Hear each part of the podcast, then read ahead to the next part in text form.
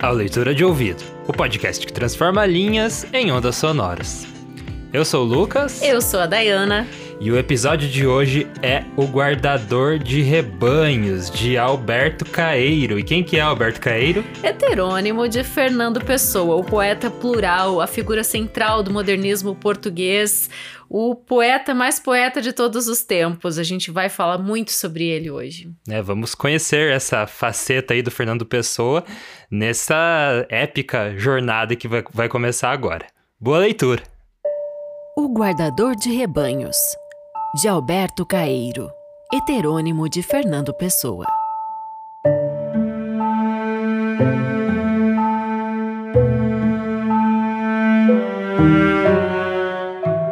Eu nunca guardei rebanhos, mas é como se os guardasse. Minha alma é como um pastor, conhece o vento e o sol e anda pela mão das estações a seguir e a olhar toda a paz da natureza sem gente vem sentar-se ao meu lado. Mas eu fico triste como um pôr do sol para nossa imaginação, quando esfria no fundo da planície e se sente a noite entrada como uma borboleta pela janela. Mas a minha tristeza é sossego, porque é natural e justa e é o que deve estar na alma quando já pensa que existe e as mãos colhem flores sem ela dar por isso. Com um ruído de chocalhos para além da curva da estrada, os meus pensamentos são contentes. Só tenho pena de saber que eles são contentes porque, se eu não soubesse, em vez de serem contentes e tristes, seriam alegres e contentes. Pensar incomoda como andar a chuva quando o vento cresce e parece que chove mais. Não tenho ambições nem desejos. Ser poeta não é uma ambição minha, é a minha maneira de estar sozinho. E se desejo às vezes por imaginar ser cordeirinho, ou ser o rebanho todo para andar espalhado por toda a encosta, a ser muita coisa feliz ao mesmo tempo? é só porque sinto que escrevo ao pôr do sol, ou quando uma nuvem passa a mão por cima da luz e corre um silêncio pela erva fora. Quando me sento a escrever versos, ou passeando pelos caminhos ou pelos atalhos, escrevo versos num papel que está no meu pensamento. Sinto um cajado nas mãos e vejo um recorte de mim no cimo de um outeiro, olhando para o meu rebanho e vendo as minhas ideias, ou olhando para as minhas ideias e vendo o meu rebanho, e sorrindo vagamente como quem não compreende o que se diz e quer fingir que compreende. Saúdo todos os que me lerem, tirando-lhes o chapéu largo, quando me vem à minha porta mal a diligência levanta no cimo do outeiro. Saúdo-os e desejo-lhes sol e chuva quando a chuva é precisa e que as suas casas tenham, ao pé de uma janela aberta, uma cadeira predileta onde se sentem lendo os meus versos. E ao lerem os meus versos, pensem que sou qualquer coisa natural. Por exemplo, a árvore antiga, à sombra da qual, quando crianças, se sentavam com um baque, cansados de brincar, e limpavam o suor da testa quente com a manga do bibe riscado. 8 de março de 1914.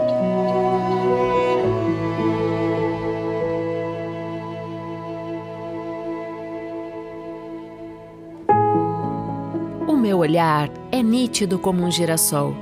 Tenho o costume de andar pelas estradas olhando para a direita e para a esquerda, e de vez em quando olhando para trás. E o que vejo a cada momento é aquilo que nunca antes eu tinha visto e eu sei dar por isso muito bem. Sei ter o pasmo essencial que tem uma criança se, ao nascer, reparasse que nascera de veras. Sinto-me nascido a cada momento para a eterna novidade do mundo. Creio no mundo como num mal me quer, porque eu vejo. Mas não penso nele, porque pensar é não compreender. O mundo não se fez para pensarmos nele. Pensar é estar doente dos olhos. Mas para olharmos para ele e estarmos de acordo, eu não tenho filosofia, tenho sentidos. Se falo na natureza, não é porque saiba o que ela é, mas porque a amo. e amo-a por isso, porque quem ama nunca sabe o que ama, nem sabe por que ama, nem o que é amar. Amar é a eterna inocência, e a única inocência é não pensar. 8 de março de 1914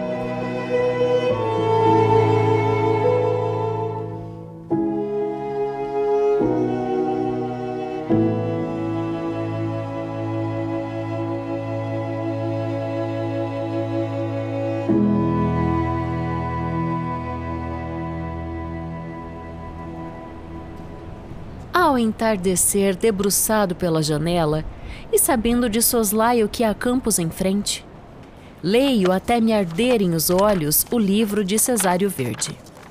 Que pena que tenho dele. Ele era um camponês que andava preso em liberdade pela cidade, mas o modo como olhava para as casas e o modo como reparava nas ruas e a maneira como dava pelas coisas é o de quem olha para árvores e de quem desce os olhos pela estrada por onde vai andando e anda a reparar nas flores que há pelos campos. Por isso ele tinha aquela grande tristeza que ele nunca disse bem que tinha, mas andava na cidade como quem anda no campo, e triste como esmagar flores em livros e pôr plantas em jarros, sem data.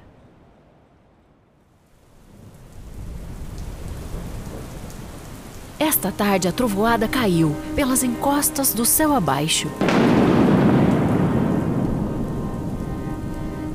Como um pedregulho enorme, como alguém que de uma janela alta sacode uma toalha de mesa e as migalhas, por caírem todas juntas, fazem aquele barulho ao cair.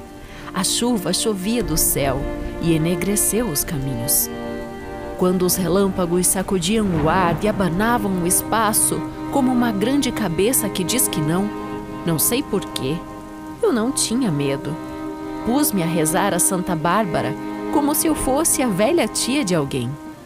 Ah, é que rezando a Santa Bárbara eu sentia-me ainda mais simples do que julgo que sou. Sentia-me familiar e caseiro e tendo passado a vida tranquilamente, como o muro do quintal. Tendo ideias e sentimentos por os ter, como uma flor tem perfume e cor. Sentia-me alguém que possa acreditar em Santa Bárbara. Ah, poder crer em Santa Bárbara. Quem crê que há Santa Bárbara julgará que ela é gente visível, ou que julgará dela? Que artifício! Que sabem as flores, as árvores, os rebanhos de Santa Bárbara? Um ramo de árvore, se pensasse, nunca podia construir santos nem anjos. Poderia julgar que o sol é Deus e que a trovoada é uma quantidade de gente zangada por cima de nós. Ah, como os mais simples dos homens são doentes e confusos e estúpidos ao pé da clara simplicidade e saúde em existir das árvores e das plantas. E eu, pensando em tudo isso, fiquei outra vez menos feliz Fiquei sombrio e adoecido e soturno, como um dia em que todo o dia a trovoada ameaça e nem sequer de noite chega. Sem data.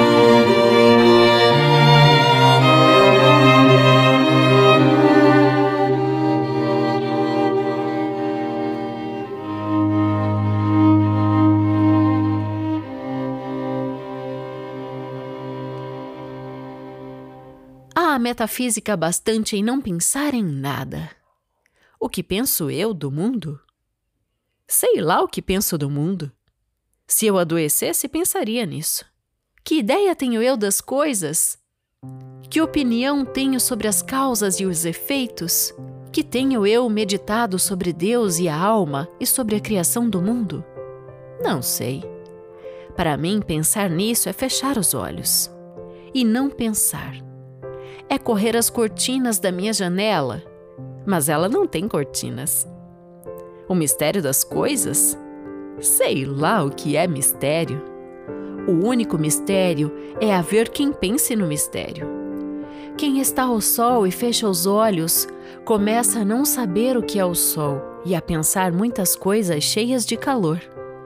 Mas abre os olhos e vê o sol e já não pode pensar em nada, porque a luz do sol vale mais que os pensamentos de todos os filósofos e de todos os poetas.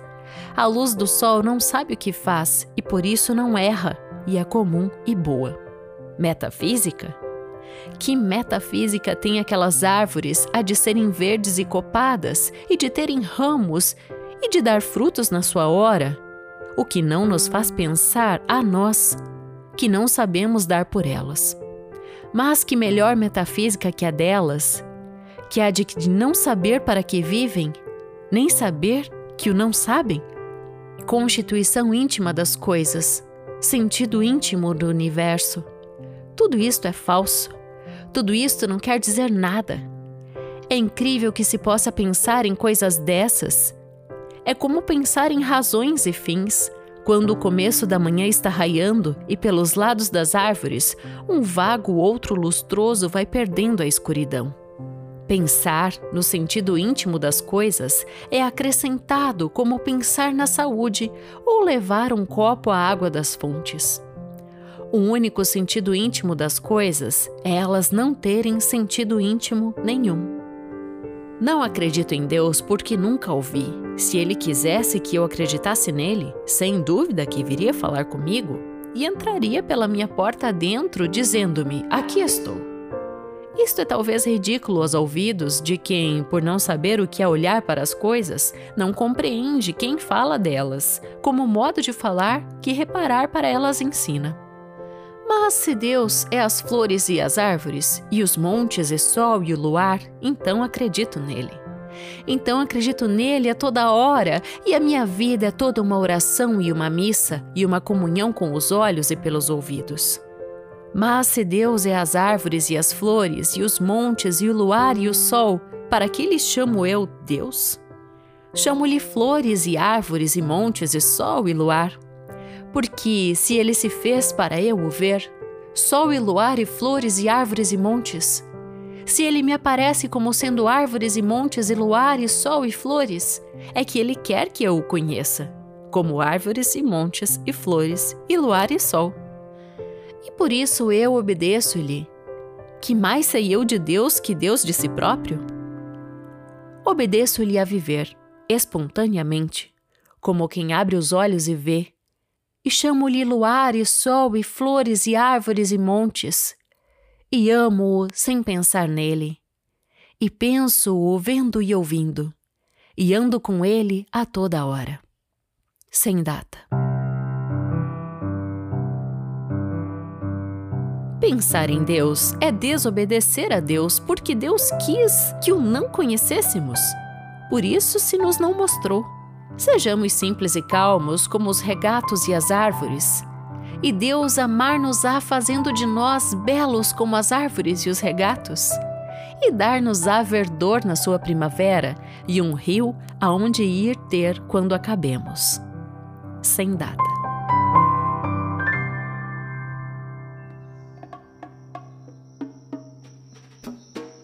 Da minha aldeia, vejo quanto da terra se pode ver do universo. Por isso a minha aldeia é tão grande como outra terra qualquer. Porque eu sou do tamanho do que vejo e não do tamanho da minha altura.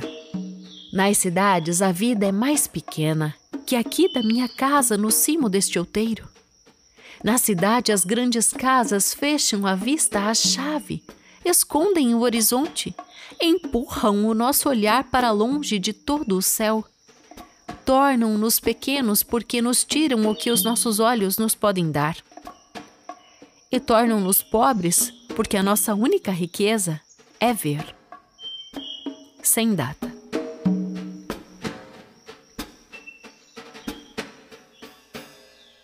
Num meio-dia de fim de primavera, tive um sonho como uma fotografia. Vi Jesus Cristo descer à terra.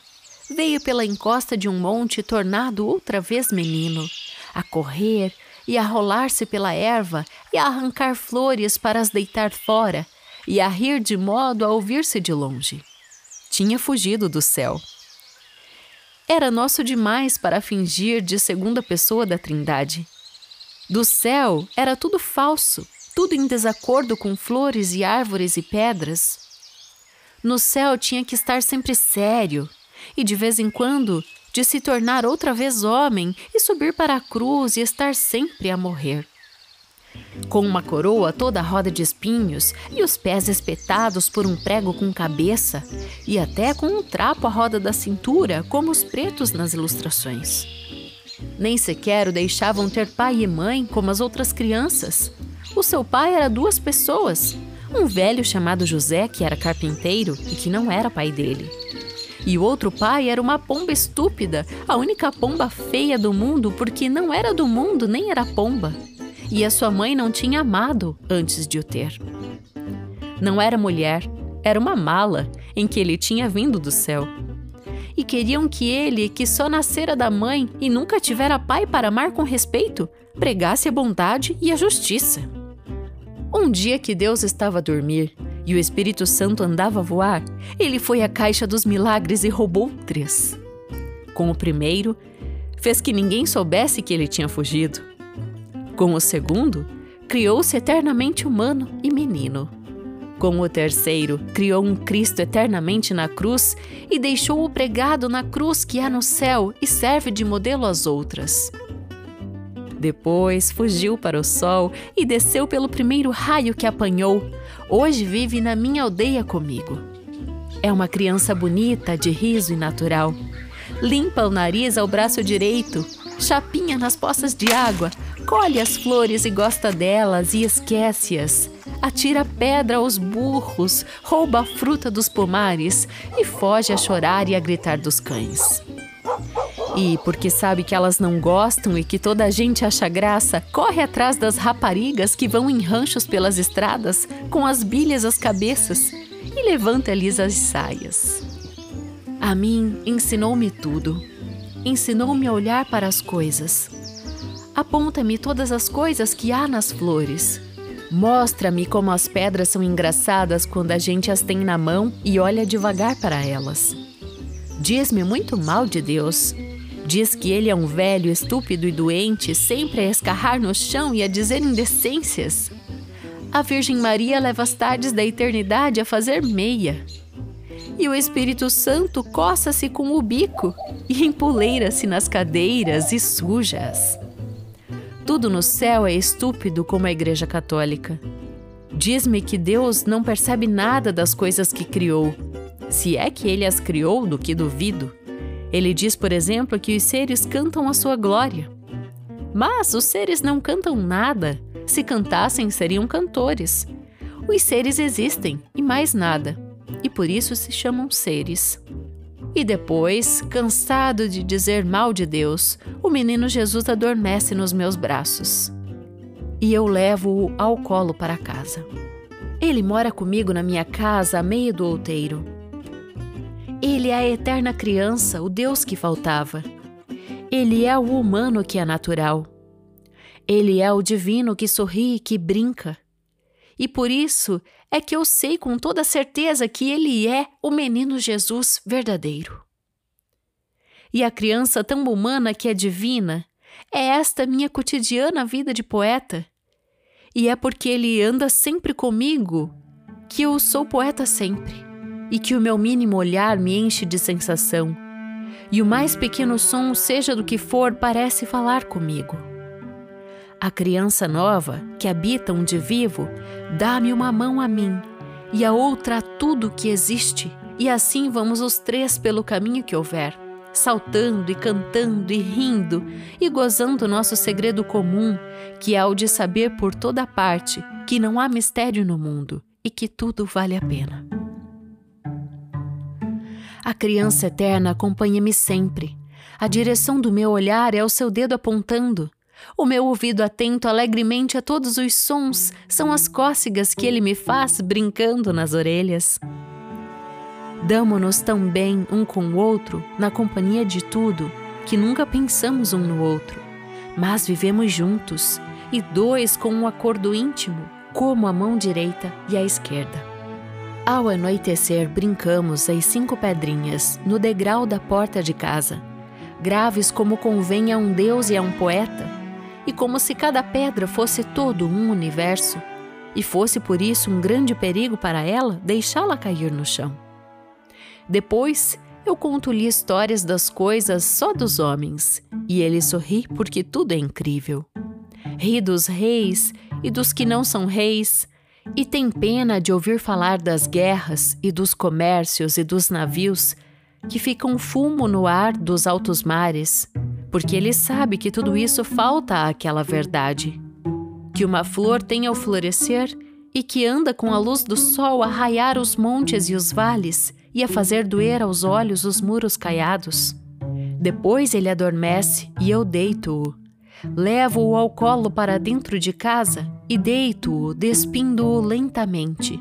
E como seguindo um ritual muito limpo e todo materno até ele estar nu. Ele dorme dentro da minha alma e às vezes acorda de noite e brinca com os meus sonhos, vira uns de pernas para o ar, põe uns em cima dos outros e bate as palmas sozinho, sorrindo para o meu sono. Quando eu morrer, filhinho, seja eu a criança, o mais pequeno, pega-me tu ao colo e leva-me para dentro da tua casa. Despe o meu ser cansado e humano e deita-me na tua cama. E conta-me histórias caso eu acorde, para eu tornar a adormecer. E dá-me sonhos teus para eu brincar até que eu nasça qualquer dia, que tu sabes qual é. Esta é a história do meu menino Jesus. Por que razão que se perceba, não há de ser ela mais verdadeira que tudo quanto os filósofos pensam e tudo quanto as religiões ensinam? sem data.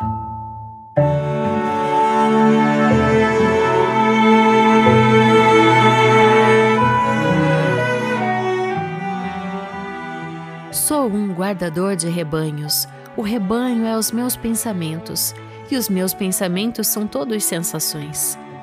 Penso com os olhos e com os ouvidos, e com as mãos e os pés, e com o nariz e a boca.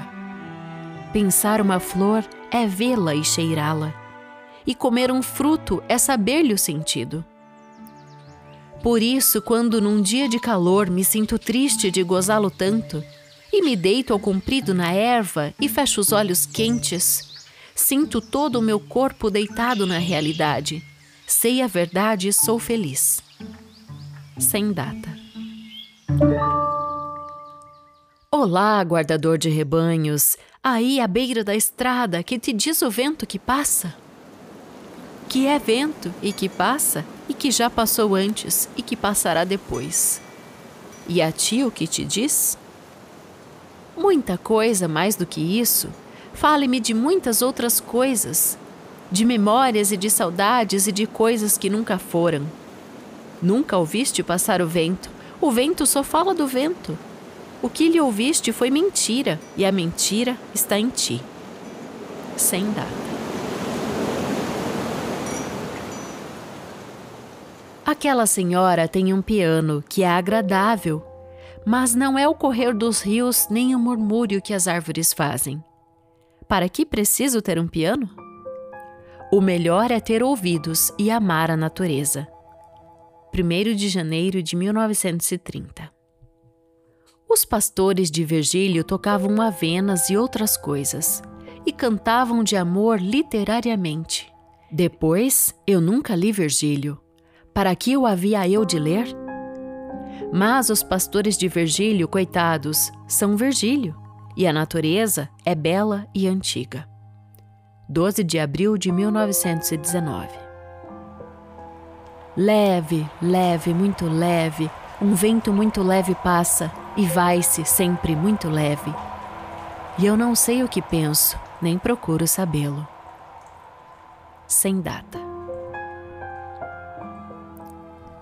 Não me importo com as rimas. Raras vezes há duas árvores iguais, uma ao lado da outra. Penso e escrevo como as flores têm cor, mas com menos perfeição no meu modo de exprimir-me, porque me falta a simplicidade divina de ser todo só o meu exterior. Olho e comovo-me. Comovo-me como a água corre quando o chão é inclinado, e a minha poesia é natural como levantar-se o vento. 7 de março de 1914. As quatro canções que seguem separam-se de tudo o que eu penso, mentem a tudo o que eu sinto, são do contrário do que eu sou. Escrevi-as estando doente e por isso elas são naturais. E concordam com aquilo que sinto, concordam com aquilo com que não concordam. Estando doente, devo pensar o contrário do que penso quando estou são. Senão, não estaria doente. Devo sentir o contrário do que sinto quando sou eu na saúde? Devo mentir à minha natureza, de criatura que sente de certa maneira? Devo ser todo doente, ideias e tudo. Quando estou doente, não estou doente para outra coisa. Por isso, essas canções que me renegam não são capazes de me renegar e são a paisagem da minha alma de noite, a mesma ao contrário. Sem data. Quem me dera que a minha vida fosse um carro de bois que vem chiar manhaninha cedo pela estrada e que para de onde veio volta depois, quase à noitinha pela mesma estrada. Eu não tinha de ter esperanças, tinha só que ter rodas. A minha velhice não tinha rugas nem cabelo branco. Quando eu já não servia, tiravam-me as rodas e eu ficava virado e partido no fundo de um barranco. Ou então faziam de mim qualquer coisa diferente e eu não sabia nada do que de mim faziam. Mas eu não sou um carro. Sou diferente. Mas em que sou realmente diferente nunca me diriam. 4 de março de 1914. No meu prato, que mistura de natureza! As minhas irmãs, as plantas, as companheiras das fontes, as santas a quem ninguém reza e cortam-se e vêm à nossa mesa, e nos hotéis os hóspedes ruidosos que chegam com correias tendo mantas pedem salada. Descuidosos, sem pensar que exigem à terra-mãe a sua frescura e os seus filhos primeiros, as primeiras verdes palavras que ela tem, as primeiras coisas vivas e irrisantes que Noé viu, quando as águas desceram e o cimo dos montes verde e alagado surgiu. E no ar, por onde a pomba apareceu, o arco-íris se esbateu. 7 de abril de 1914.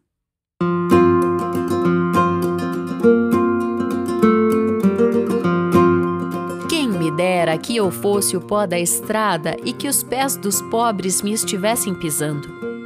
Quem me dera que eu fosse os rios que correm e que as lavadeiras estivessem à minha beira. Quem me dera que eu fosse os choupos à margem do rio e tivesse só o céu por cima e a água por baixo. Quem me dera que eu fosse o burro do moleiro e que ele me batesse e me estimasse. Antes isso, que ser o que atravessa a vida olhando para trás de si e tendo pena. 1914 o luar, quando bate na relva, não sei que coisa me lembra. Lembra-me a voz da criada velha contando-me contos de fadas. E de como Nossa Senhora, vestida de mendiga, andava à noite nas estradas, socorrendo as crianças maltratadas. Se eu já não posso crer que isso é verdade, para que bate o luar na relva? 4 de março de 1914 Tejo é mais belo que o rio que corre pela minha aldeia. Mas o Tejo não é mais belo que o rio que corre pela minha aldeia. Porque o Tejo não é o rio que corre pela minha aldeia. O Tejo tem grandes navios e navega nele ainda, para aqueles que veem em tudo o que lá não está a memória das naus. O Tejo desce de Espanha e o Tejo entra no mar em Portugal. Toda a gente sabe isso. Mas poucos sabem qual é o rio da minha aldeia e para onde ele vai e de onde ele vem. E por isso, porque pertence a menos gente, é mais livre e maior o rio da minha aldeia. Pelo Tejo vai-se para o mundo. Para além do Tejo há a América e a fortuna daqueles que a encontram. Ninguém nunca pensou no que há para além do rio da minha aldeia. O rio da minha aldeia não faz pensar em nada. Quem está ao pé dele, está só ao pé dele. 7 de março de 1914.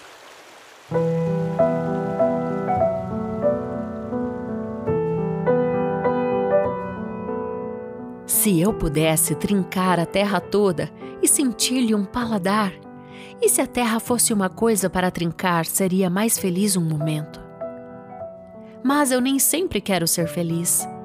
É preciso ser de vez em quando infeliz para se poder ser natural. Nem tudo é dias de sol, e a chuva, quando falta muito, pede-se.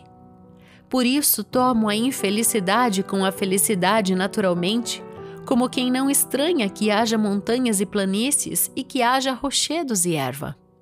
O que é preciso é ser-se natural e calmo, na felicidade ou na infelicidade, sentir como quem olha, pensar como quem anda. E quando se vai morrer, lembrar-se de que o dia morre e que o poente é belo e é bela a noite que fica. Assim é e assim seja. 7 de março de 1914 Como quem num dia de verão abre a porta de casa e espreita para o calor dos campos com a cara toda. Às vezes, de repente, bate-me a natureza de chapa na cara dos meus sentidos. E eu fico confuso, perturbado, querendo perceber não sei bem como nem o que. Mas quem me mandou a mim querer perceber? Mas quem disse que havia que perceber? Quando o verão me passa pela cara a mão leve e quente da sua brisa, só tenho que sentir agrado, porque é brisa, ou que sentir desagrado, porque é quente, e de qualquer maneira que eu o sinta, assim, porque assim o sinto, é que é meu dever senti-lo. Sem data.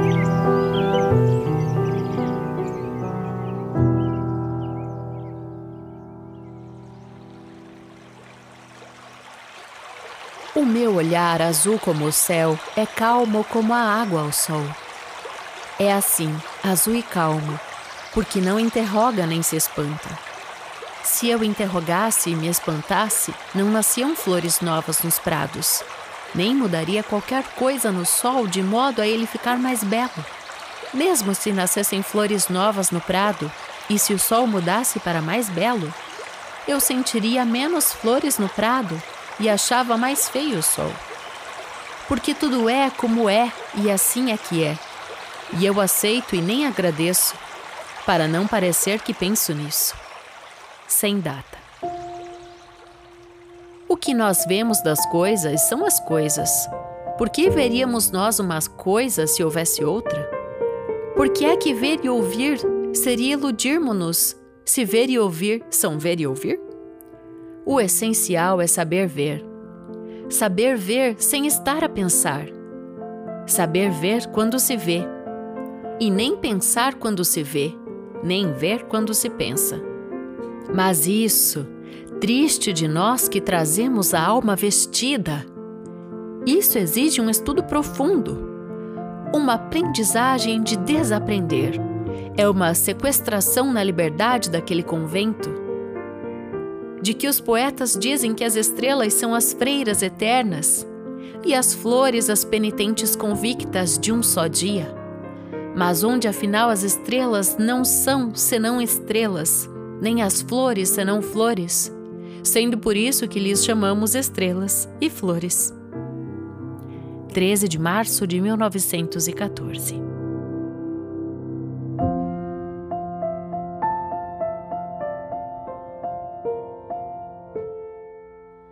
As bolas de sabão que esta criança se entretém a largar de uma palhinha são translucidamente uma filosofia toda.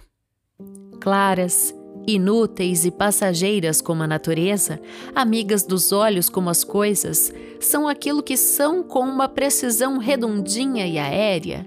E ninguém, nem mesmo a criança que as deixa, pretende de que elas são mais do que pareçam ser. Algumas mal se veem no ar lúcido. São como a brisa que passa e mal toca nas flores, e que nós sabemos que passa, porque qualquer coisa se aligeira em nós e aceita tudo mais nitidamente. 11 de março de 1914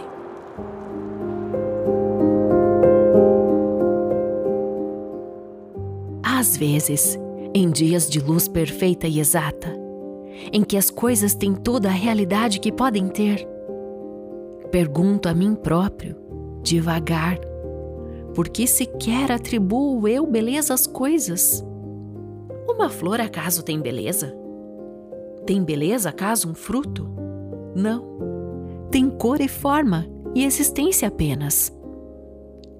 A beleza é o nome de qualquer coisa que não existe, que eu dou às coisas em troca do agrado que me dão. Não significa nada. Então, por que digo eu das coisas são belas? Sim, mesmo a mim, que vivo só de viver. Invisíveis, vêm ter comigo as mentiras dos homens perante as coisas, perante as coisas que simplesmente existem. Que difícil ser próprio e não ver senão o visível. 11 de março de 1914. Só a natureza é divina e ela não é divina. Se às vezes falo dela como de um ente, é que para falar dela preciso usar da linguagem dos homens que dá personalidade às coisas e impõe nome às coisas. Mas as coisas não têm nome nem personalidade. Existem. E o céu é grande e a terra larga. E o nosso coração do tamanho de um punho fechado. Bendito seja eu por tudo quanto não sei. Gozo tudo isso como quem sabe que há o sol. Sem data. Li hoje quase duas páginas do livro de um poeta místico e ri como quem tem chorado muito. Os poetas místicos são filósofos doentes e os filósofos são homens doidos. Porque os poetas místicos dizem que as flores sentem, e dizem que as pedras têm alma e que os rios têm êxtases ao luar. Mas as flores, se sentissem, não eram flores, eram gente. E se as pedras tivessem alma, eram coisas vivas, não eram pedras. E se os rios tivessem êxtases ao luar, os rios seriam homens doentes. É preciso não saber o que são flores e pedras e rios para falar dos sentimentos deles. Falar da alma das pedras, das flores, dos rios é falar de si próprio e dos seus falsos pensamentos. Graças a Deus que as pedras são só pedras e que os rios não são senão rios e que as flores são apenas flores. Por mim, escrevo a prosa dos meus versos e fico contente, porque sei que compreendo a natureza por fora. E não a compreendo por dentro, porque a natureza não tem dentro, senão não era a natureza. Sem data.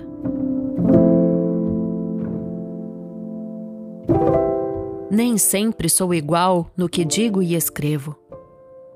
Mudo, mas não mudo muito. A cor das flores não é a mesma ao sol, do que quando uma nuvem passa ou quando entra a noite e as flores são cor da sombra. Mas quem olha bem vê que são as mesmas flores. Por isso, quando pareço não concordar comigo, repare bem para mim. Se estava virado para a direita, voltei-me agora para a esquerda, mas sou sempre eu, assente sobre os meus pés. O mesmo sempre, graças ao céu e à terra, e aos meus olhos e ouvidos atentos, e à minha clara simplicidade de alma. Sem data. Se quiserem que eu tenha um misticismo, está bem, tenho-o. Sou místico, mas só com o corpo. A minha alma é simples e não pensa. O meu misticismo é não querer saber, é viver e não pensar nisso. Não sei o que é a natureza canto-a. Vivo no cimo de um outeiro, numa casa caiada e sozinha, e essa é a minha definição. Sem data. Se às vezes digo que as flores sorriem, e se eu disser que os rios cantam, não é porque eu julgue que há sorrisos nas flores e cantos no correr dos rios. É porque assim faço mais sentir aos homens falsos a existência verdadeiramente real das flores e dos rios. Porque escrevo para eles me lerem, sacrifico-me às vezes à sua estupidez de sentidos. Não concordo comigo, mas absolvo-me. Porque só sou essa coisa séria, ou intérprete da natureza, porque há homens que não percebem a sua linguagem por ela não ser linguagem nenhuma. Sem data. Ontem à tarde, um homem das cidades falava à porta da estalagem. Falava comigo também. Falava da justiça e da luta para haver justiça, e dos operários que sofrem, e do trabalho constante, e dos que têm fome, e dos ricos que só têm costas para isso. E, olhando para mim, viu-me lágrimas nos olhos. E sorriu com agrado, julgando que eu sentia o ódio que ele sentia e a compaixão que ele dizia que sentia. Mas eu mal estava ouvindo. Que me importa a mim os homens e o que sofrem ou supõem que sofrem? Sejam como eu, não sofrerão. Todo o mal do mundo vem de nos importarmos uns com os outros, quer para fazer bem, quer para fazer mal. A nossa alma e o céu e a terra bastam-no. Querer mais é perder isto e ser infeliz. Eu no que estava pensando quando o amigo de gente falava, e isso me comoveu até as lágrimas, era em como o murmúrio longínquo dos chocalhos, a esse entardecer, não parecia os sinos de uma capela pequenina, a que fossem a missa as flores e os regatos e as almas simples como a minha. Louvado seja Deus que não sou bom e tenha o egoísmo natural das flores e dos rios que seguem o seu caminho preocupados sem o saber, só com o florir e ir correndo. É essa a única missão no mundo. Essa. Existir claramente e saber fazê-lo sem pensar nisso e o homem calara-se, olhando o poente. Mas que tem com o poente quem odeia e ama? Sem data. Pobres das flores nos canteiros dos jardins regulares parecem ter medo da polícia mas tão boas que florescem do mesmo modo e têm o mesmo sorriso antigo que tiveram para o primeiro olhar do primeiro homem que as viu aparecidas e lhes tocou levemente para ver se elas falavam. Sem data. Acho tão natural que não se pense que me ponho a rir às vezes sozinho, não sei bem de quê, mas é de qualquer coisa que tem de ver com haver gente que pensa.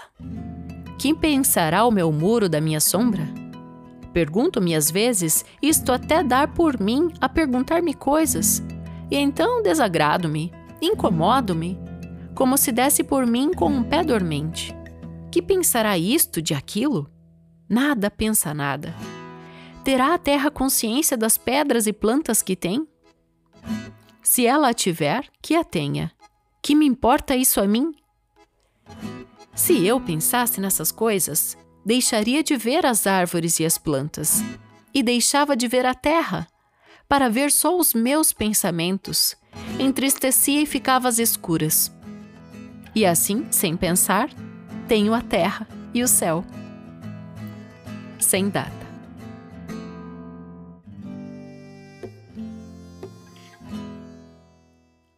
O luar, através dos altos ramos, dizem os poetas todos que ele é mais que luar através dos altos ramos.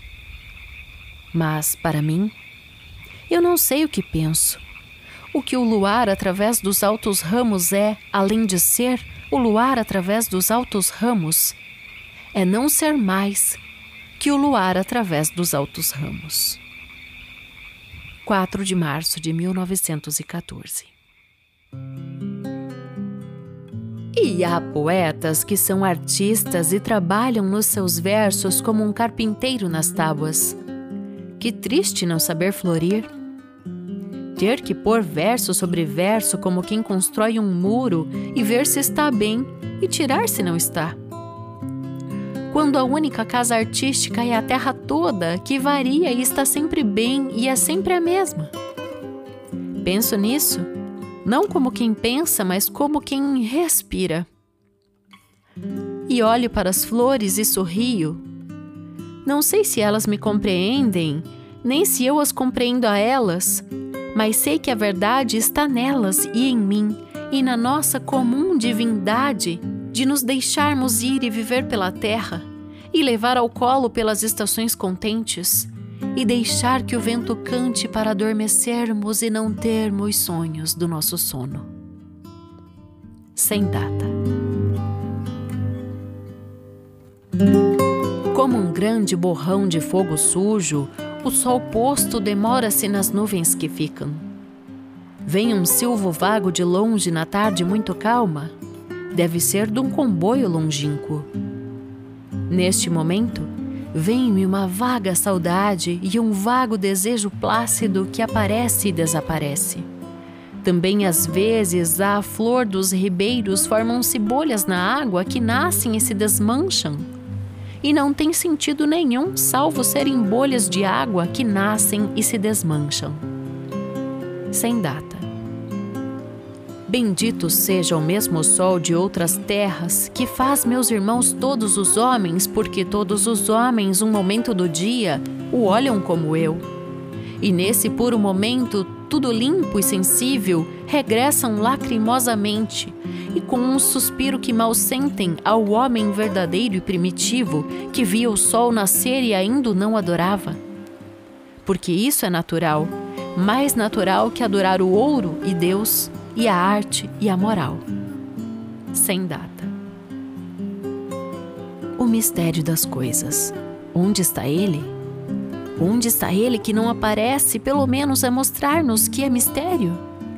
Que sabe o rio e que sabe a árvore, e eu, que não sou mais do que eles, que sei disso?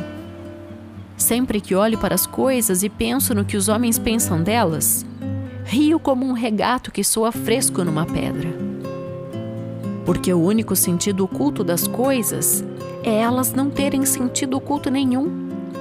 É mais estranho do que todas as estranhezas e do que os sonhos de todos os poetas e os pensamentos de todos os filósofos que as coisas sejam realmente o que parecem ser e que não haja nada que compreender. Sim, eis o que os meus sentidos aprenderam sozinhos. As coisas não têm significação têm existência. As coisas são o único sentido oculto das coisas. Sem data. Passa uma borboleta por diante de mim, e pela primeira vez no universo eu reparo que as borboletas não têm cor nem movimento, assim como as flores não têm perfume nem cor. A cor é quem tem cor nas asas da borboleta. No movimento da borboleta, o movimento é que se move. O perfume é que tem perfume no perfume da flor. A borboleta é apenas borboleta e a flor é apenas flor. 7 de maio de 1914. No entardecer dos dias de verão, às vezes, ainda que não haja brisa nenhuma, parece que passa um momento uma leve brisa. Mas as árvores permanecem imóveis em todas as folhas das suas folhas e os nossos sentidos tiveram uma ilusão. Tiveram a ilusão do que lhes agradaria. Ah, os sentidos, os doentes que veem e ouvem, fôssemos nós como devíamos ser e não haveria em nós necessidade de ilusão. Bastar-nos-ia sentir com clareza e vida e nem repararmos para que há sentidos. Mas graças a Deus que há imperfeição no mundo, porque a imperfeição é uma coisa e a ver gente que erra é original. E a ver gente doente torna o mundo engraçado. Se não houvesse imperfeição, havia uma coisa a menos. E deve haver muita coisa para termos muito o que ver e ouvir.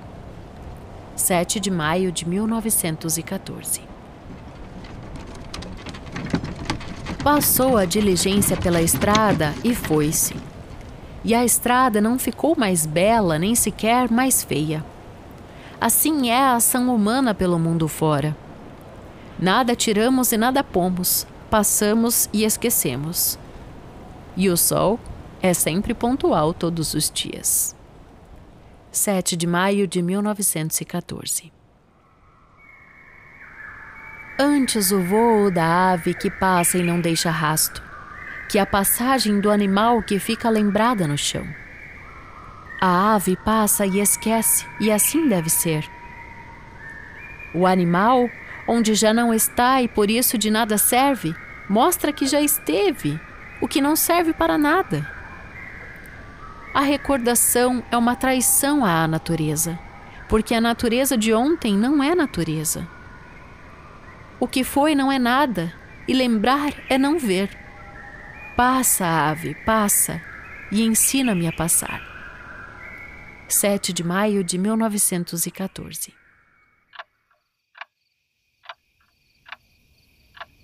Acordo de noite, subitamente, e o meu relógio ocupa a noite toda. Não sinto a natureza lá fora. O meu quarto é uma coisa escura com paredes vagamente brancas. Lá fora, um sossego como se nada existisse. Só o relógio prossegue o seu ruído. E esta pequena coisa de engrenagens que está em cima da minha mesa abafa toda a existência da terra e do céu. Quase que me perco a pensar o que isto significa, mas volto-me e sinto-me sorrir na noite com os cantos da boca, porque a única coisa que o meu relógio simboliza ou significa, enchendo com a sua pequenez a noite enorme, é a curiosa sensação de encher a noite enorme com a sua pequenez. E esta sensação é curiosa, porque só para mim é que ela enche a noite com a sua pequenez. 7 de maio de 1914.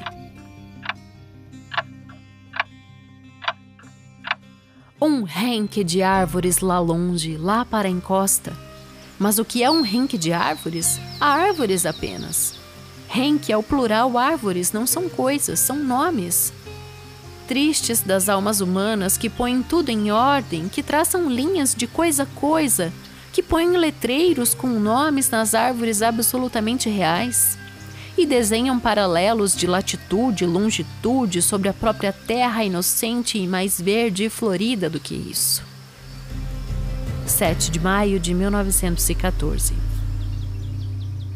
Deste modo ou daquele modo, conforme calha ou não calha, podendo às vezes dizer o que penso e outras vezes dizendo o mal e com misturas, Vou escrevendo os meus versos sem querer, como se escrever não fosse uma coisa feita de gestos, como se escrever fosse uma coisa que me acontecesse, como dá-me o sol de fora.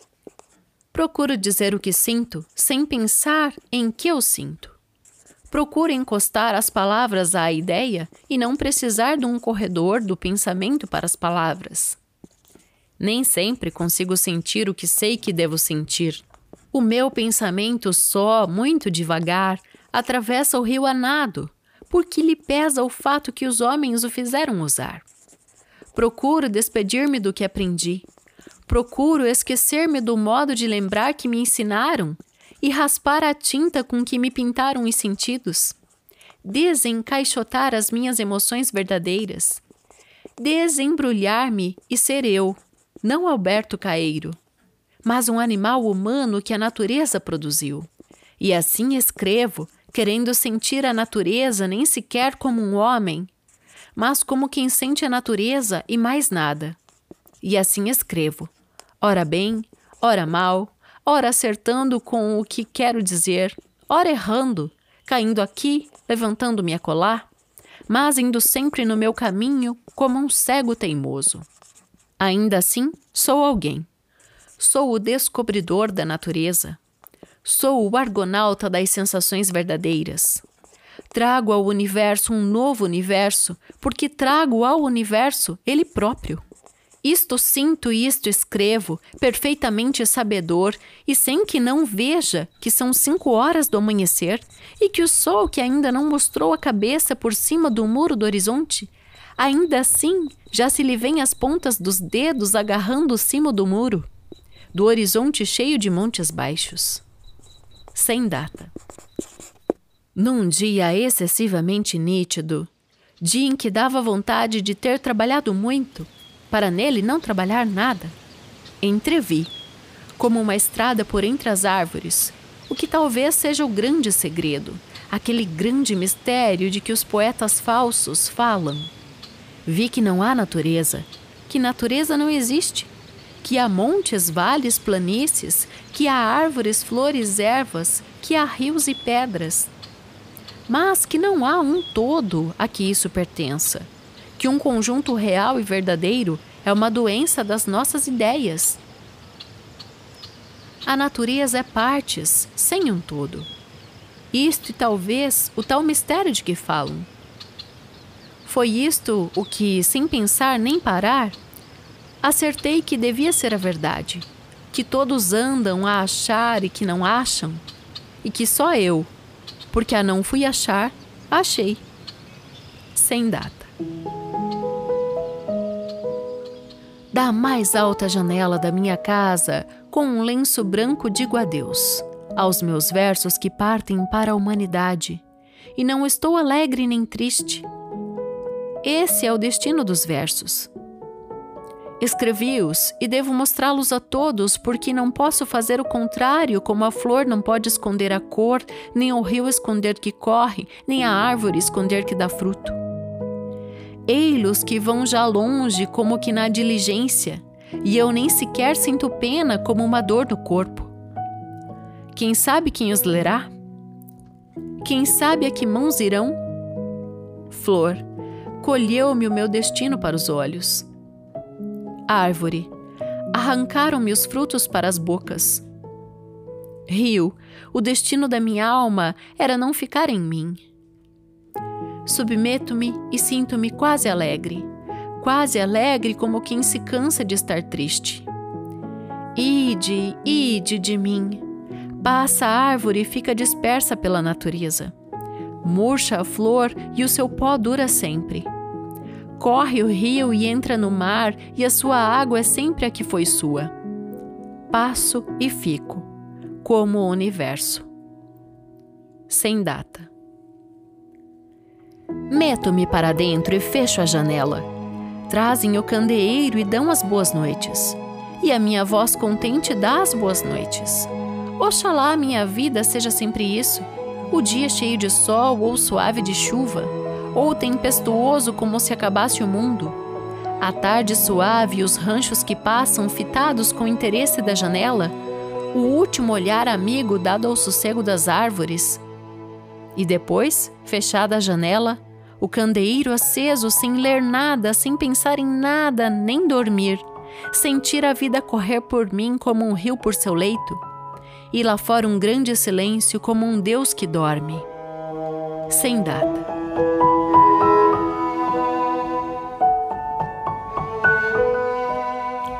E esse foi o Guardador de Rebanhos, de Alberto Caeiro. Belo nome, inclusive, né? Guardador de Rebanhos. Quando você escuta o nome Alberto Caeiro, você imagina que perfil, Lucas? Ah, no, eu não sei se ouvindo o nome, mas ouvindo tudo que eu acabei de, de ouvir. é, sei lá, imagina fisicamente a pessoa? É, tipo, descreva Alberto Caeiro para mim, assim, só, só pelo teu instinto. É um... Eu acho que é muito ligado à natureza, né? Aham, mas ele é jovem ou ele é mais idoso, mais senhor? Ah, eu vejo como jovem. Ah. É, então. Me lembrou até muito aquele poeta que a gente fez, Arthur Rimbaud. Rimbaud. Então, Rambo, né? Rambo. Deixa eu te falar uma coisa. O Pode Alberto Caeiro era um adolescente. Então, é, Ai, eu gosto muito, muito de fazer contas quando eu tô estudando literatura, tô comparando literatura.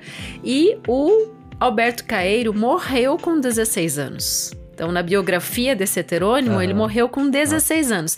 Aí te pergunto, Pergunto a Quem você. Quem que morreu com 16 anos? Não, não. Pergunto a você é, como que a gente é, situa. Vamos, vamos jogar um século atrás, né? Que então o Alberto Cairo teria morrido em 1915 de tuberculose. 1915 de tuberculose. Uhum. Foi assim a, a morte do Alberto Caeiro na biografia Personalidade de Fernando Pessoa. Sim. Como que são os adolescentes hoje, um século depois? A gente vê um adolescente fazendo uma obra completa dessa forma? Tipo, tantas hum. reflexões? Porque eu tenho muita coisa para trazer sobre o Fernando Pessoa aqui na segunda parte do nosso debate, depois que a gente falar sobre é, a, esses poemas em si. Você tá falando do, do, da, da, arte de hoje? É, eu quero levantar esse debate, sabe? Eu, eu quero que, é um pouco que a mais gente... tardia a arte é, de hoje. Né? Eu quero que a gente olhe, é, analise, analise criticamente a sociedade, sabe? E situe o adolescente hoje. Eu acho que. Eu gosto de criticar a sociedade, vamos é, Eu acho que essa poesia, nesse conjunto de, de poemas, que são, é um conjunto de 49 poemas escritos, né, é, praticamente todos numa única noite, que foi em Sim. 8 de março de 1914. eu pergunto, será que é, isso tá atrelado à biografia do personagem do heterônimo ou ele mesmo escreveu sempre nas mesmas noites e né, tem o sem data. Eu imagino que o Fernando Pessoa construiu todo, até desde esse uhum. sem data, desse dia tal, de maio e tal, né? Foi tudo construído. Tudo muito, muito, muito bem construído. E quando eu entrar na biografia do Pessoa, a gente vai correlacionar algumas coisas importantes. Mas então Sim. vamos à poesia primeiro. Os 49 poemas. O que, que mais chamou tua atenção? Ah, ele, eu, ah, eu gostei muito da forma que ele trata a vida assim de uma forma bem direta, né? Ele uhum. não, não tem. E descompromissada, né? Sim, não tem. Ele não, não faz nenhum, nenhuma espécie de. É, de amaciar, assim, a sua, a sua introdução a todas as coisas da vida, né? É, é porque é uma coisa bem... É, ele reflete bastante sobre tudo, né? Uma das frases, uma das... E é tudo muito direto. Um dos versos que eu mais gostei, assim, que eu achei muito legal, é coisas muito simples, que estão na nossa cara o tempo todo, mas ele falou, a trovoada é um monte de gente zangada pisando sobre nós. É, minha, minha avó falava que era o... que era os santos ou era Deus que ela falava? Bom, era o Santos mudando os móveis de lugar em casa. É, isso a gente escuta, mas essa coisa de ser gente zangada, não tinha parado para pensar. Gostei também quando ele fala que o vento sopra e parece que a chuva engrossa, que fica mais forte quando o vento sopra. E também quando a gente chacoalha a toalha e cai toda a sujeira de uma ah, vez sim. só. É sabe? Bem... São coisas assim. Eu me assim imaginei chacoalhando a toalha. Inevitável, né? É. A gente tem que pensar isso. Mas é incrível demais, assim. Eu, eu, a gente tem que trazer as características, né? Conhecidamente é o poeta da natureza, então, né? O Sim. Roberto Caeiro.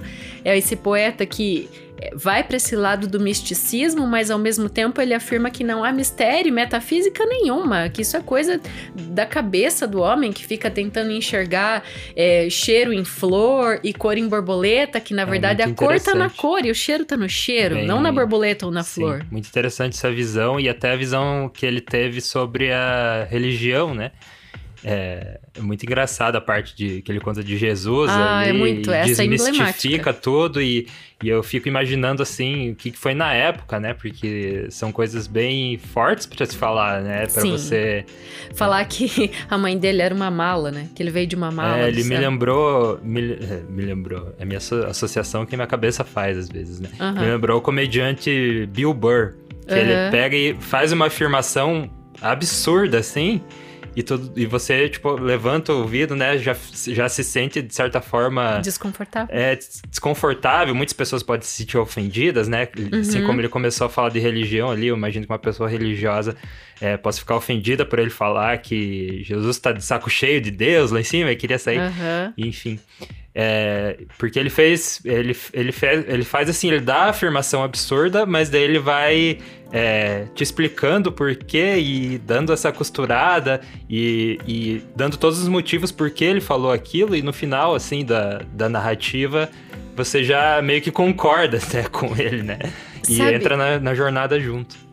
Sabe que para mim, essa poesia toda, esse conjunto, Guardador de Rebanhos, soou como uma meditação.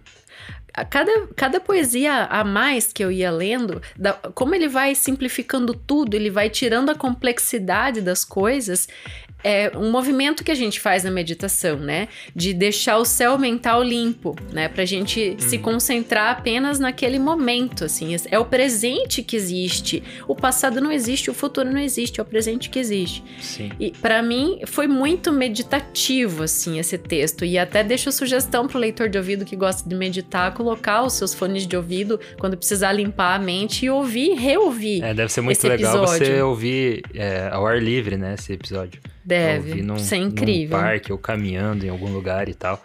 Porque ele te faz é, ver as coisas de forma bem diferente, assim, né? Essa, é, ele mostra a simplicidade que é a vida e que é o ser humano que complica tudo, né? É. é. que as nossas intenções. Como é que ele fala uma hora que o, o grande problema é que a gente ou se importa muito com os outros ou odeia demais os outros e, uhum. e é sempre isso que faz né, essa relação entre o ser humano que causa todo o problema porque a Terra né, em si ela é um lugar pacífico uhum. e também aquela defesa que você tem que olhar espontaneamente e ver o que você realmente está vendo e só né é, porque isso é a... é muito difícil de fazer né? é muito difícil porque a gente fantasia demais né e fala que também a nossa única riqueza é ver né então só veja aquilo só contemple aquele momento, tipo, é a grande mensagem que o Alberto Caeiro deixa. Mas vamos falar um pouco então da biografia do heterônimo, para a gente sustentar aqui esses tá. argumentos em relação aos 49 poemas, né, desse conjunto, porque ele é o intérprete da natureza. Esse intérprete da natureza, que é o Alberto Caeiro, ele é órfão não tem nem pai nem mãe. E ele foi tutorado então por uma tia e morava, como ele mesmo fala, né, em algumas, em algumas ah, duas ah, ou três estrofes. uma coisa bem forte disso do, do ah. poema ali que ele falou que ele não tem pai nem mãe. Na hora que ele fala ali de Jesus, né, e daí ele falou que a Maria, que a mãe, a mãe dele foi alguém que não camou, que ele veio de mala do uhum. céu, né? Não nasceu que, né, toda e a outra coisa... coisa que não tinha nenhum pai de verdade sendo dele, tinha que ensinar o amor e a, e a humildade, né? Tipo, realmente são inconstâncias que a gente pode questionar, mas aí tá ao meu ver, o grande mistério, que ele diz que não tem mistério nenhum. Sim. Deixa a gente em tilt, na verdade, né? Muitas coisas interessantes nesse sentido. Mas então esse órfão, ele era, foi criado por uma tia e morava no alto de um, né, num outeiro, assim, numa casa sozinha, num grande campo, né, num, no meio do, do mato mesmo. Uhum. E era um adolescente que escrevia muito, né, porque ele fez todas essas, essas poesias e acabou morrendo naquela doença que foi o mal, né, né desse século Sim. ali também, que tuberculose. Então é bem interessante essa biografia, enquanto alguns dos heterônimos que a gente já trouxe aqui, vamos lembrar dos nossos leitores de vida, né? Tá, a gente lá. hoje completa um ciclo com o Fernando Pessoa. Teve o, o do Afinal, né? Do Álvaro de Campos. Do Álvaro de Campos. E tem o outro dele super famoso que foi Os o... Odes e Poemas, do Ricardo Reis. Isso, Ricardo né? Reis. Então agora a gente completa um ciclo com o terceiro dos heterônimos mais conhecidos. É. Ainda fica um outro heterônimo, né, que é bastante falado também, mas esses três principais dos 72 das 72 personalidades que ele é, criou diferentes. Eu já li em alguns lugares até mais de 100 assim. É. é. juntando com, né, com fragmentos, né, fragmentados. E aí entra numa parte muito interessante da biografia do Fernando Pessoa, que em vida ele publicou pouca coisa pro montante de obra que a gente conhece. Não é que foi pouco, mas comparando a tudo que saiu póstumo, tem um caminhão de coisas que saiu póstumo e continua saindo. E os teóricos de literatura, como eu estava aqui encantadíssima lendo, é, quem está no YouTube vai ver, né? A literatura portuguesa, né? O Massad Moisés é um grande teórico português e tem um capítulo bem grande aqui sobre o orfismo, sobre Fernando Pessoa e os outros orfistas, a gente já vai falar deles. Sim. É, e ele fala assim que ainda está sendo reconhecido que fenômeno foi esse, Fernando Pessoa, que tipo, é muito recente, as décadas após a morte dele, que ele morreu em 1935. Então ele diz que é tudo muito recente, tá pipocando muita coisa ainda. Só que muito também já ficou famoso porque virou clichê, assim como Camões. Então ele faz um movimento que diz que Portugal tem o ciclo camoniano e tem o ciclo pessoano, que está sendo revelado a cada dia. Então a cada momento novos Tem estudos. Seu ciclo pessoal. Pessoano. é, mas é, é muito você quer entrar na biografia já do, do Fernando Pessoa? Antes, ou quer adiantar alguma coisa a mais sobre Não, já, já estamos adentrando. Tá, então aqui. só pra gente. Vai que alguém não saiba, né? O Fernando Pessoa, ele tem, teve muitas personalidades diferentes, né? Muitos heterônimos. É, a gente tá. Eu acho que tem é, um, apenas um livro, né, que foi feito assim como ele, Fernando Pessoa, que ele tinha um nome, inclusive, que ele dava para para esse, que tinha o heterônimo e acho que é ortonômio, algo assim. Hum. Vou dar balão aí pros especialistas de literatura. Mas ele, quando ele escrevia como pessoa mesmo, Fernando Pessoa, tinha esse nome, e daí foi como ele escreveu aquele livro super famoso dele, o mais, mais famoso, agora me fugiu o nome. Mas, então ele, só pra, né, vai que alguém não sabe, que ele tem vários personagens e cada um tem a sua biografia, né? Uhum. É, cada um tem sua, ele construiu para cada um a sua história, o, desde o mapa astral, né? Ele era muito dentro de ocultismo e tal, ele, ele também gostava disso. E, enfim, construiu todo esse mundo, né? É, que cerca a obra dele, esse mundo de personagens. Então. É, eu chamaria de, ao invés de personagens, personalidades autores, né? Porque Isso, foram... porque personagens estaria dentro é, do. Uh -huh. né? são, pers são, personalidades. São personalidades mesmo. mesmo. Uhum, porque ele, ele caracterizou esses homens, né? Ele deu data de nascimento, data de morte, profissão, o que ele passou de bom e de ruim na vida, né? E é muito interessante o Ricardo Reis que a gente trouxe por último, né? Na linha de pessoana.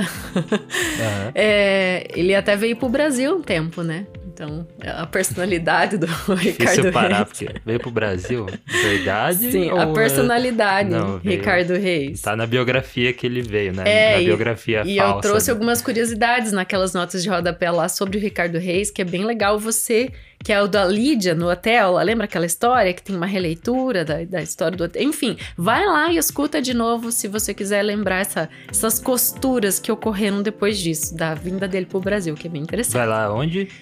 No Qual episódio. É o, o, nome do. Ódios e Poemas de Ricardo Reis. É desse ano, é recente. Não lembro exatamente o número do episódio. Uhum. Mas, enfim, eu enxergo, assim, muito que ele fez esses poemas narrativos. Porque a gente vê em O Guardador de Rebanhos uma sequência narrativa se desenvolvendo. Nessa do Menino de Jesus que a gente contou, é muito presente a narrativa, aquela que começa com o cara da cidade, né, contando os fatos horrorosos que estavam acontecendo é, e ele começou a chorar. A, aquela estrutura, às vezes clássica de poema, né, estrutura bem é, bem certinho ali. Ele vai, ele vai fazendo conforme. Parece que até uma linha de pensamento, assim, né? O, o texto inteiro. É.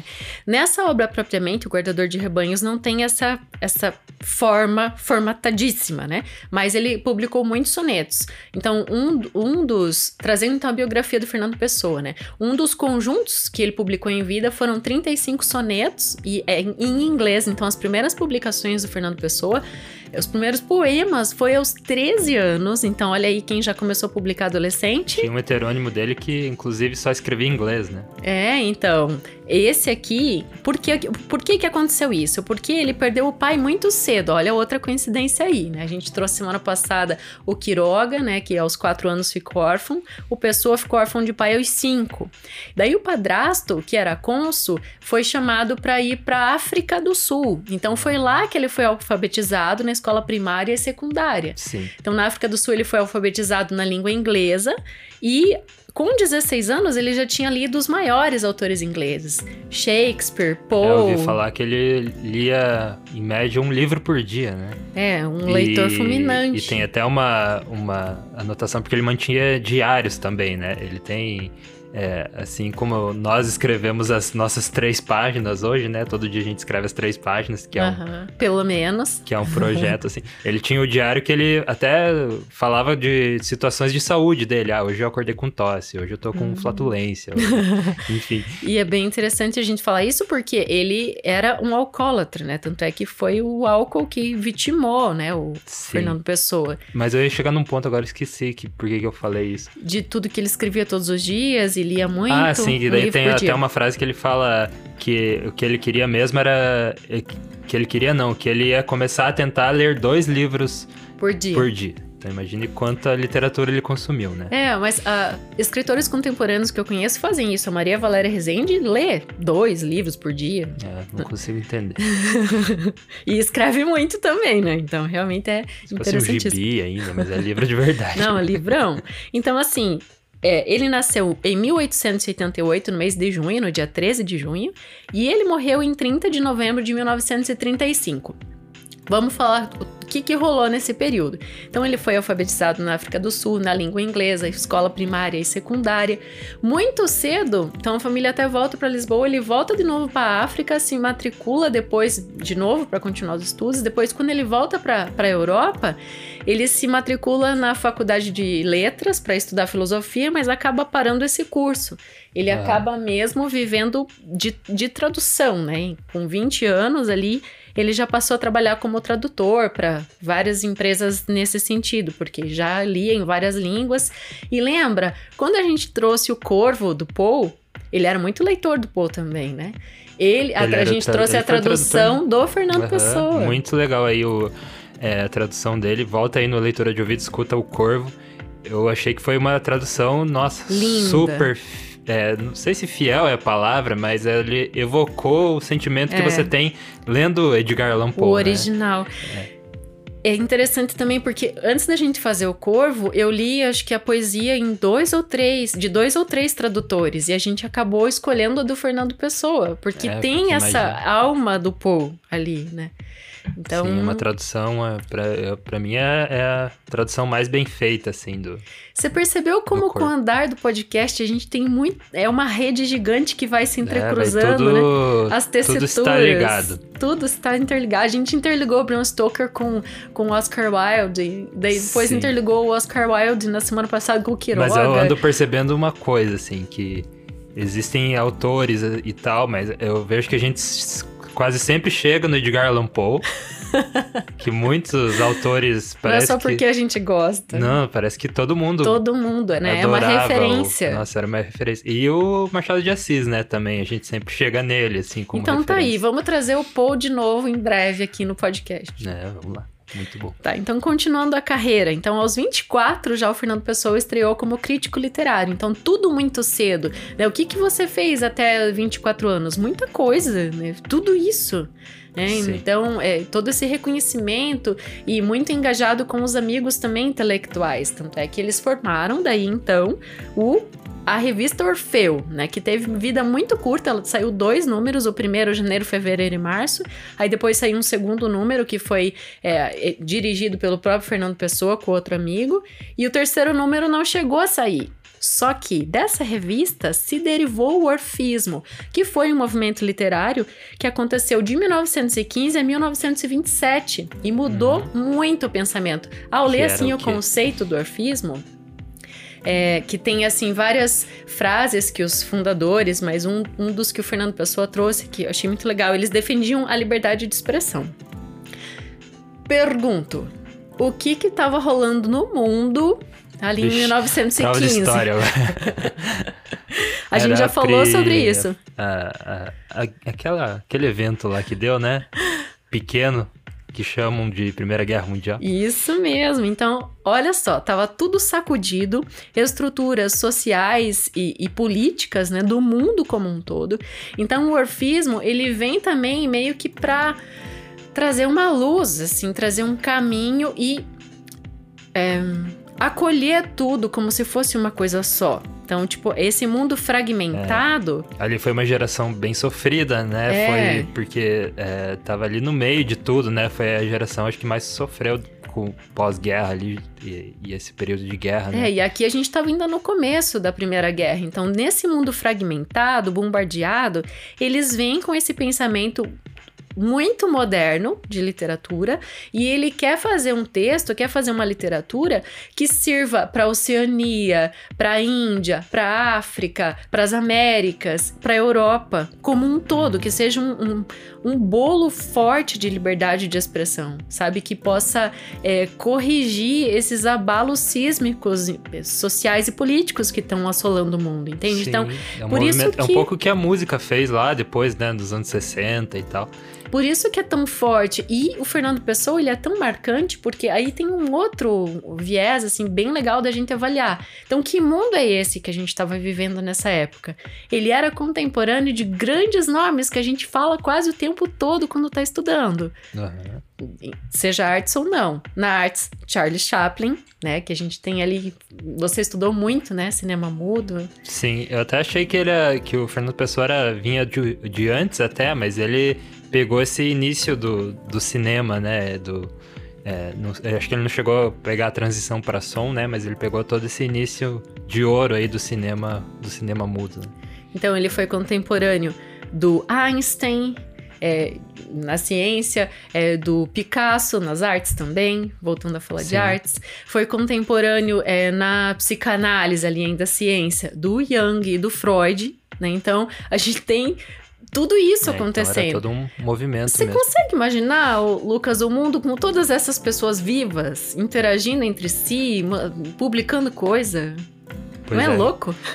Pois é, você tenta ficar imaginando hoje, né? Quem que tá, assim, é, vivo. Mas é claro que é difícil a gente imaginar o que, que a gente tá vivendo hoje. A gente só entende no futuro, né? Uhum. Mas é, é muito, muito interessante mesmo. Até lembrou daquela, daquela vez que o Bram Stoker se reuniu com o Oscar Wilde pra jantar e tal na casa do editor. Uhum. Que é, um, é, é algo muito maluco de se imaginar, né? Essas personalidades tão grandes é, juntas. Mas eu também imagino que na época talvez não era, não tinha todo esse, é, tudo isso construído, porque claro que a história deles vai se construindo ao longo dos anos e depois que eles morrem, né? E hoje a gente vê essa importância tão grande, né? E, e coloca eles como gigantes lá no Uhum. panteão, do panteão dos, das grandes mentes É verdade. mas, né, eu imagino que na época eles reconheciam, né, claro, a, a- toda essa capacidade deles, mas não era assim tão absurdo quando a gente pensa hoje, sabe?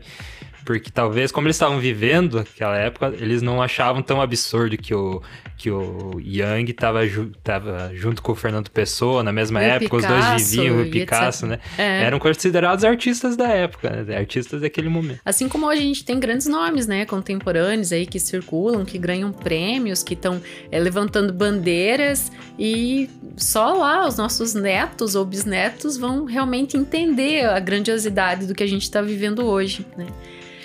Mas é tudo Sim. muito incrível. Esse, essa poesia me proporcionou muitas filosofias internas aqui, meditação e, e pensar em tudo isso, assim. É louco pensar nesse mundo fragmentado que teve esse grande movimento artístico tentando levar adiante, Sim. né? É, continuando na, na biografia dele, então, pra gente não. daí nesse tumulto todo, do é. Portugal também estava todo tumultuado, com questões ali, a primeira república instaurada, né? E ainda tinha aquela coisa do saudosismo, do sebastianismo lá do século XVI, né? Que depois a gente tem a Revolução dos Cravos mais adiante, Fernando Pessoa já não estava mais entre nós quando isso aconteceu, mas então, tem muita coisa na história de Portugal e ele é considerado poeta nacionalista porque ele evocou várias coisas dessas também através dos próprios heterônimos. Não o Alberto Caeiro, que não era muito ligado a isso, mas Aham. nesse momento aí, com o Orfeu, então ele tinha 27 anos quando eles fundaram a revista e o orfismo então iniciou ali em 1915, já com o mundo em guerra. Portugal também com esses problemas políticos. É quando surgem os heterônimos. Então eu fui buscar essa origem. Por que, que ele começou a escrever? Porque com esses outros nomes, né, com essas outras personalidades, e eram poesias que escandalizavam a sociedade da época, sabe? Os orfistas, Uhum. eles escreviam coisas assim que eram apontados na rua com Ah, o dedo. Com, o que a gente ouviu hoje, é, dá pra imaginar, né? É, eles eram apontados assim na rua dizendo: "Você é louco, você é insano por É. estar fazendo isso", né? Então, realmente precisava de uma grande eu vejo que hoje no Brasil a gente está vivendo isso, assim, de algumas pessoas serem chamadas de loucas porque defendem X bandeira e aqueles que estariam de direita, digamos assim, enfim, às vezes também são chamados de loucos. A gente tem isso hoje, essa coisa de, de você é louco, Ah, acho né? que sempre. Sempre houve no sempre mundo. existiu, né? Não sei porque a gente fica, às vezes, espantado com o que tá acontecendo hoje, porque sempre existiu, né? Não sei como é que a gente não aprende também. É, mas a gente vê rupturas ocorrendo dentro de próprias famílias, né? Pessoas que brigam umas com as outras dentro da família ali por causa de, de questões assim. Mas então, esse modernismo português, ele de fato ganhou esse, esse corpo essa roupa por causa do Fernando Pessoa, que foi um dos grandes encabeçadores daí desse processo. Aí ele morre em 1935, tendo no ano anterior publicado o seu único livro em vida, que é Mensagens, de 1934, que ele publicou para concorrer a um prêmio lá. E ele não ganhou o primeiro lugar, ele ganhou o segundo. né? Daí ele morre no ano seguinte de cirrose hepática.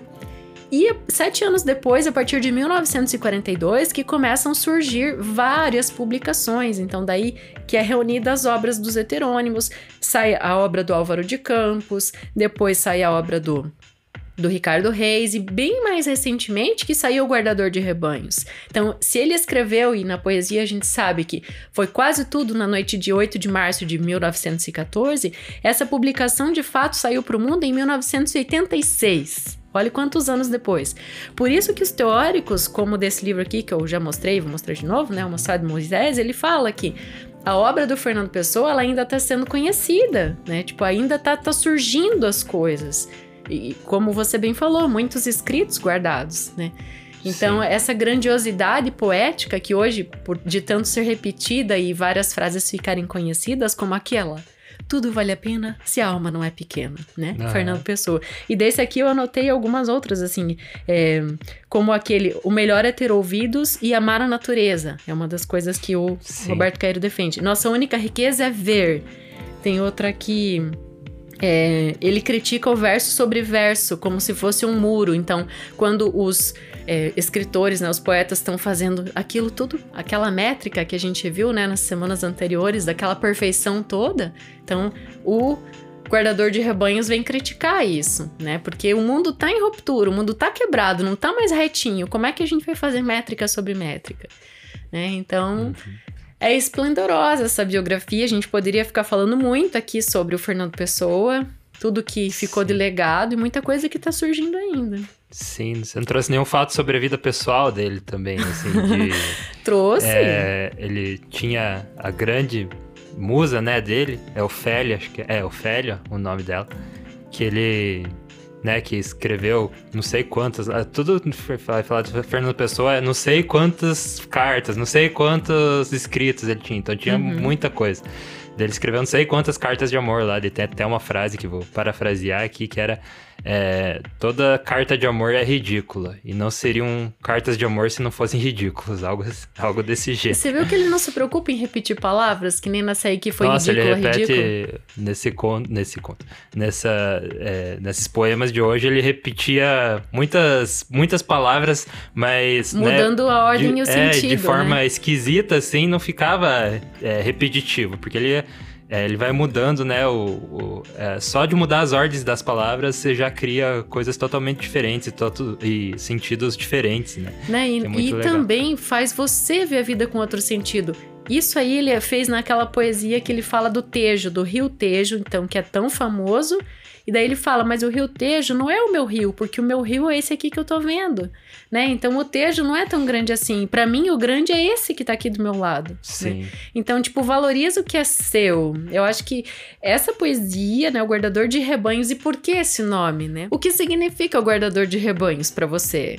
Tipo, é um pastor mesmo? O que são esses rebanhos? Guardador de rebanhos, para mim, foi essa. Tudo isso que ele é, vai coletando, né? É, tudo isso que ele apresenta ao longo do, do texto ali, que é, seriam como se fossem as ovelhas dele, né? Então, acho que tudo essa, todas essas observações são, de certa forma, esse rebanho dele. Bonito. Essa, essa as minhas ovelhas são as preciosidades que eu observo da forma mais simples e pura possível, né? Então... É, eu, é, voltando ali na biografia dele, eu também ouvi falar que ele era muito recluso, né? Também. Eu não sei se você leu sobre isso também, mas que ele era. É, tem até uma foto de sete anos, assim. É, quando ele tinha sete anos, bem novinho, que ele tava tipo um piazinho muito bravo, assim, com, com uma, fazendo uma careta. E também ele depois escreveu, né, que ele, ele, ele de certa forma falou sobre como ele era na infância, né? Daí ele falou que escreveu lá que ele era muito recluso e não tinha um amigo, né? É, o único amigo dele foi aquele que você até citou. O Mário de Sacarneiro. É, o, é, que se suicidou, né, uhum. depois. E, mas ele não tinha pouquíssimos amigos, né? A vida amorosa dele também era, era só teve essa Ofélia, né, uhum. é, na uhum. vida dele.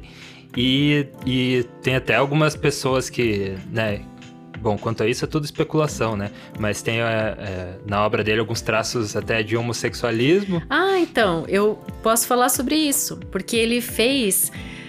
Uma das poesias que ele fez é, foi para lembrar um relacionamento que o imperador Adriano teve.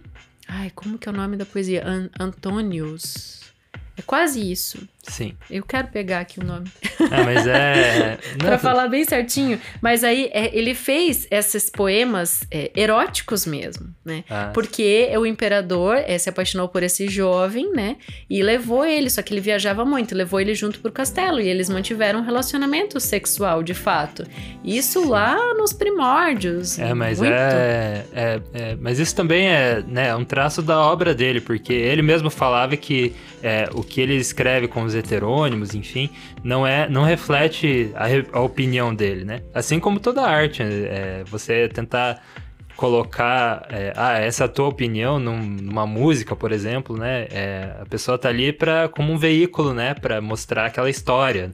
É, en- então você falar que aquela opinião da pessoa né? Só porque ela é, retrata certas coisas, né? Você falar que aquela opinião dela, não, eu não acho certo. Então, de repente, as pessoas vê, vê isso e já tomam conclusões, né? Não, não dá pra concluir, porque na verdade, assim, depois ele fez algumas é, falas poéticas sobre essas produções.